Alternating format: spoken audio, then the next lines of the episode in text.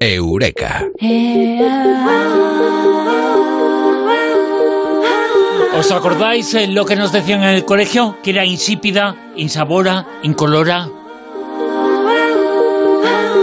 Es el agua, pero el agua está llena de curiosidades.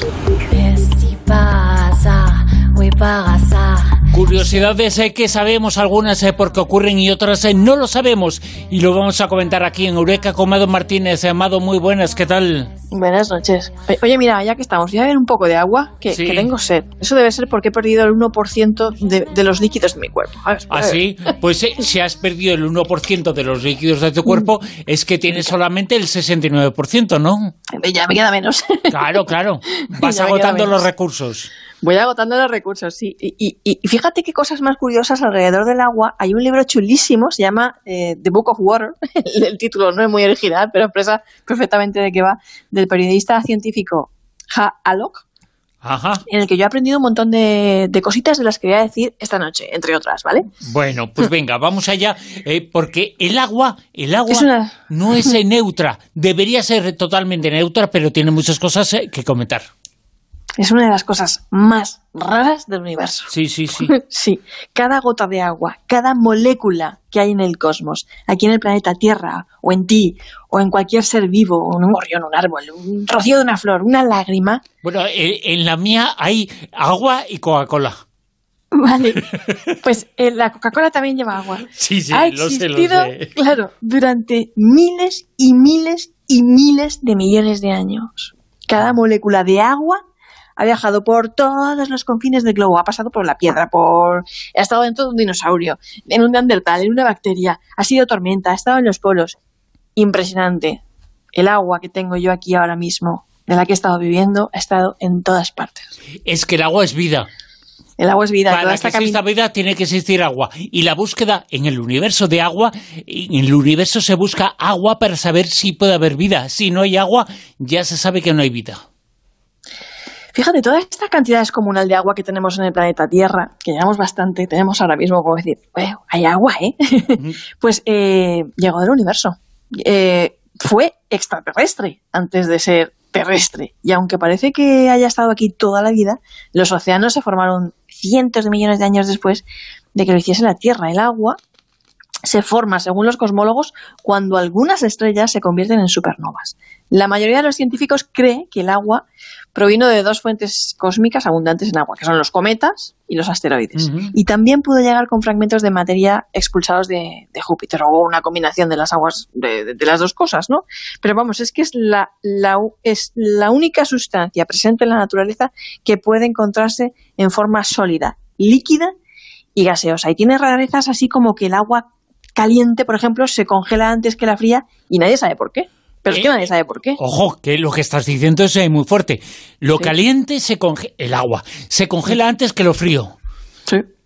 No es una si- contradicción, es eh, verdad, es así, ¿no?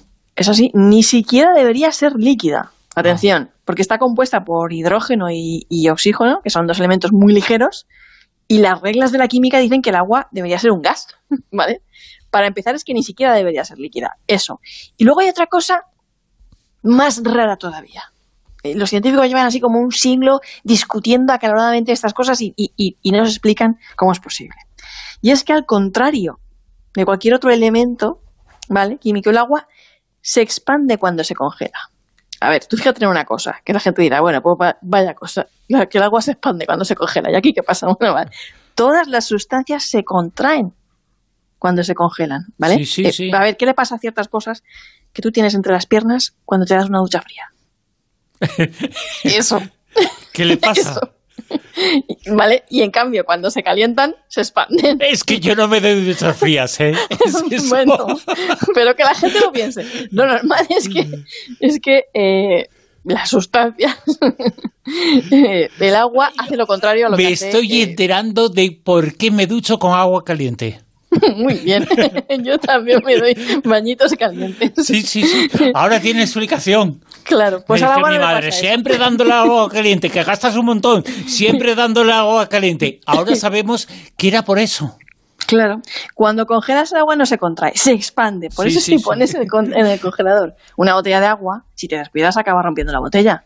Eh, ¿Vale? Por eso, por, eso la gente se fije. Si la próxima vez que se pida un gin tonic, que vea que, que, los hielos flotan.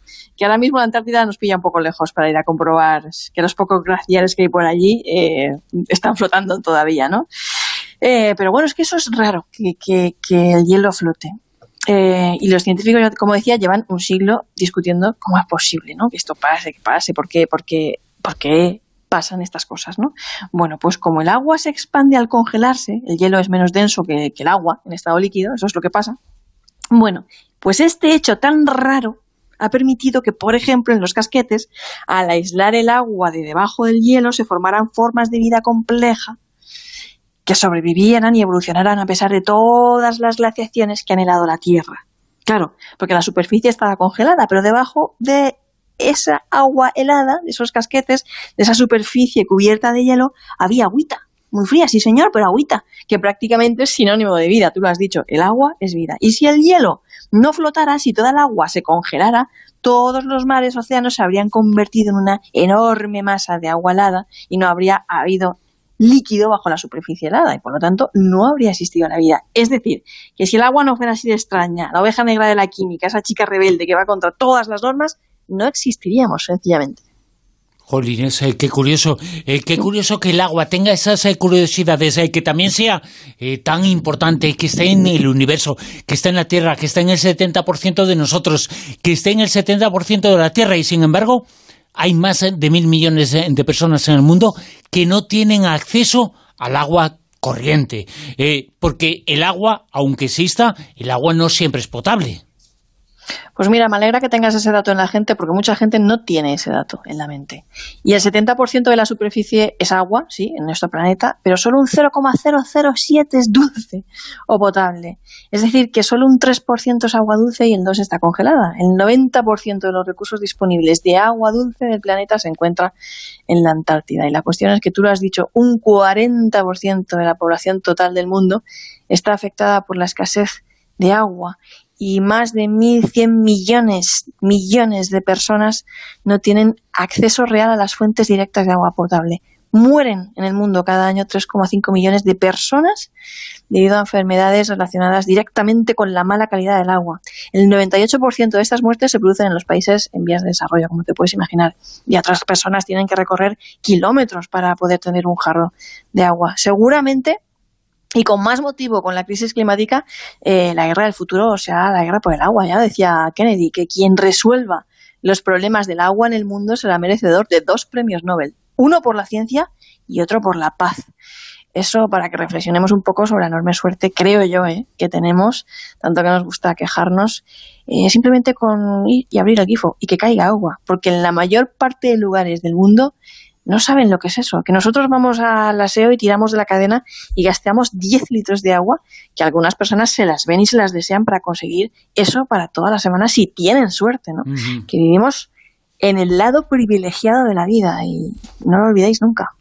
Es importante saber eso, tener bien claro ese dato, que el oro azul eh, lo tenemos, pero que escasea en el mundo y que mucha gente no tiene acceso al agua. Eh, algo tan sencillo como tirar de la cisterna. Nosotros lo hacemos muy a menudo, lo hacemos y se gastan 10 litros cada día, cada vez, no cada día no, cada vez que la usamos y hay mucha gente, la mayor parte de gente en el mundo que no puede hacerlo nunca. Es el oro azul, pero es que es tan necesaria para la vida. Fíjate que el agua es en vida y es necesaria para la vida en la tierra, para la gente, y no la tiene. Sí, es el oro azul, pero no tiene color. Por cierto, el agua se dice que, bueno, caduca o no caduca. Que se, cuando la compramos embotellada, ¿eh? fíjate que si tenemos, que la podemos hasta comprar embotellada. Vale, el agua embotellada no caduca. O sea, lo que caduca es el, lo que caduca es el envase de plástico, la degradación del plástico que acaba penetrando en el agua, a lo mejor. A ver, por eso es, eh, el, el, envase sí que tiene fecha de caducidad y no se recomienda que la tengas mucho tiempo ahí almacenando. Así que la gente está que está pensando, bueno, y yo quiero guardar el agua para el búnker, que viene el apocalipsis. Bueno, pues mejor agua, botellas de cristal. Digo yo. Bueno, alguno dirá, bueno, eh, no hay cristal en el apocalipsis. bueno, a lo mejor sí, si lo reciclamos.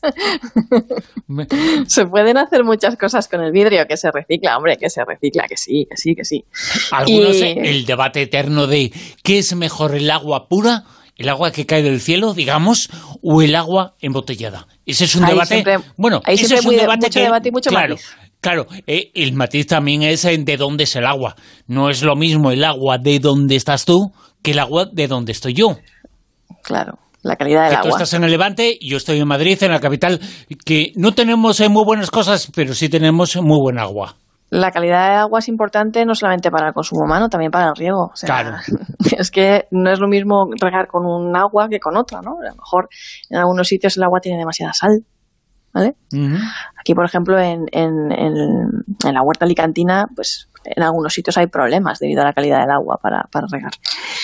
En fin, que, que, el agua es un milagro, que el agua está en todas partes, que el agua viene de las supernovas, que el agua está dentro de ti, dentro de mí, ha estado dentro de un dinosaurio, dentro de una de dentro de las bacterias y que ha estado aquí siempre. Porque si existe la gravedad, ¿no? Ah, mira, otra cosa, tú lo acabas de decir, es que lucha hasta contra la gravedad ¿Ah, el agua. Fíjate si es rara. Sí. Otra cosa es que la lucha contra la gravedad se, da mucho últimamente. Bueno, es que a ellas les encanta mantenerse pegaditas a los cristales de nuestras ventanas, las cortinas de la ducha, y arriba en el techo, esas gotitas ahí que ya está, pueden tirar las unas de las otras ahí a través de diminutos canales, como hacen en los vasos sanguíneos del cuerpo humano, por cierto, eh, y así es como el oxígeno y los nutrientes llegan cada, a cada parte de nuestro cerebro y también es así como llega el agua del suelo a sus ramas y hojas, así es como asciende, como sube y todas estas cosas. Es muy chulo el tema del agua y realmente creo que, bueno, tú lo has dicho, el agua es la vida, es un tesoro, es algo valioso, tenemos que cuidarlo y, el agua es oro, oro azul, pero está lleno de curiosidades eh, que hemos comentado aquí esta noche en Eureka con Mado Martínez. Mado, mil gracias. Un abrazo muy grande.